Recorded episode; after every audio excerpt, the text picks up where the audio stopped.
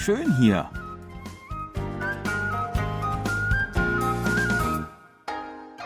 Ausflugstipps für Korea mit Jan Dirks.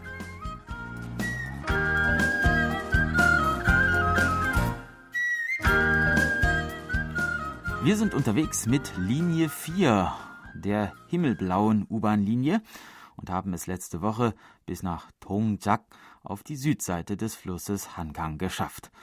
Von hier aus fahren wir heute weiter in südlicher Richtung. Nach fünf Stationen erreichen wir die Solar Pferderennbahn. Sie wurde zunächst 1954 im Stadtteil Tuxom eröffnet, bis sie aus Anlass der Asienspiele 1986 und der Olympischen Sommerspiele 1988 hierher nach Kwachon außerhalb der Hauptstadt verlegt wurde.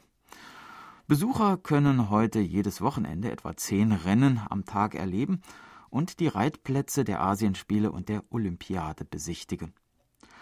Für Familien mit Kindern gibt es das sogenannte Ponyland mit einem Blumenpark, Wasserspielen und einer Rennbahn für Kinder. Hier kann man Pferde waschen, füttern und spazieren führen. Zum Programm gehört auch eine Fahrt mit einer Pferdekutsche. Außerdem befindet sich hier das einzige Pferdemuseum Koreas. Ein richtig großer Freizeitpark erwartet uns aber eine Station weiter, der Seoul Grand Park. Hier befinden sich verschiedene Attraktionen. Zunächst ein Zoo und ein botanischer Garten, die sich ursprünglich im Garten des Palastes Changyonggung befanden, zugunsten einer originalgetreuen Restaurierung des Palastes aber hierher verlegt wurden. Der Zoo besitzt ca. 360 verschiedene Arten von Tieren, insgesamt 3200 verschiedene Exemplare aus aller Welt, unterteilt in Herkunft und Arten. Der Botanische Garten ist in verschiedene Klimazonen unterteilt und enthält über 1300 verschiedene Pflanzenarten. Der Seoul Grand Park beherbergt außerdem einen Campingplatz, einen Freizeitpark, das Seoul Land, und das Nationale Museum für zeitgenössische Kunst, so dass man hier unabhängig vom Wetter einiges erleben kann. Über das Jahr verteilt finden hier darüber hinaus verschiedene Festivals statt, wie zum Beispiel das Kirschblütenfestival im April, das Rosenfestival im Juni und das Festival der Herbstblätter im Oktober.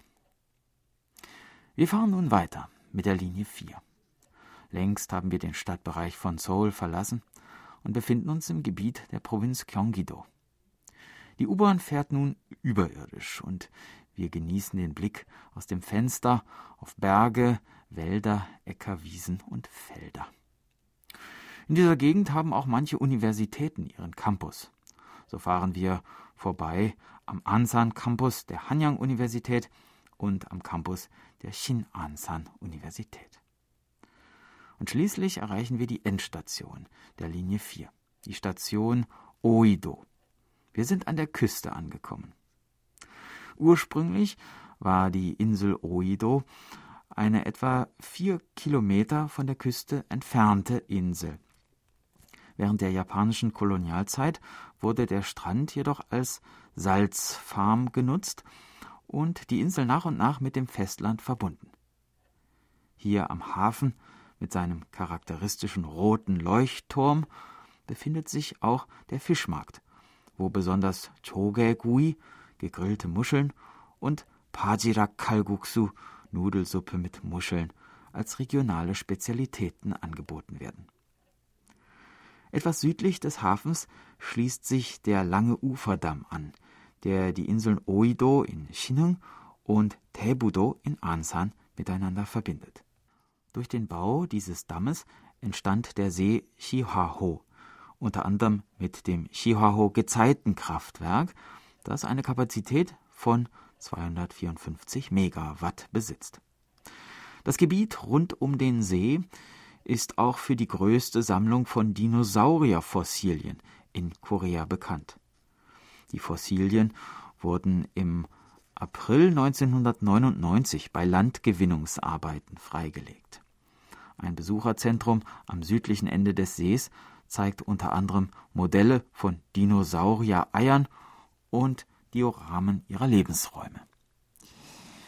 Der See Chihuahua ist aber vor allem ein Paradies für Wasservögel, besonders im Winter, auch für seltene und bedrohte Arten wie Störche und Löffler. Besonders beeindruckend ist der Blick über den weiten Schilfgürtel dieses Feuchtgebiets. Und blickt man auf die andere Seite, in Richtung Wattenmeer, kann man sehen, wie dort am Horizont die Sonne im gelben Meer versinkt. Das war unser Ausflugstipp für diese Woche. In der nächsten Woche steigen wir wieder ein, dann in Linie 5. Und ich würde mich freuen, wenn Sie wieder mitkommen. Tschüss und bis dann, sagt Jan Dirks.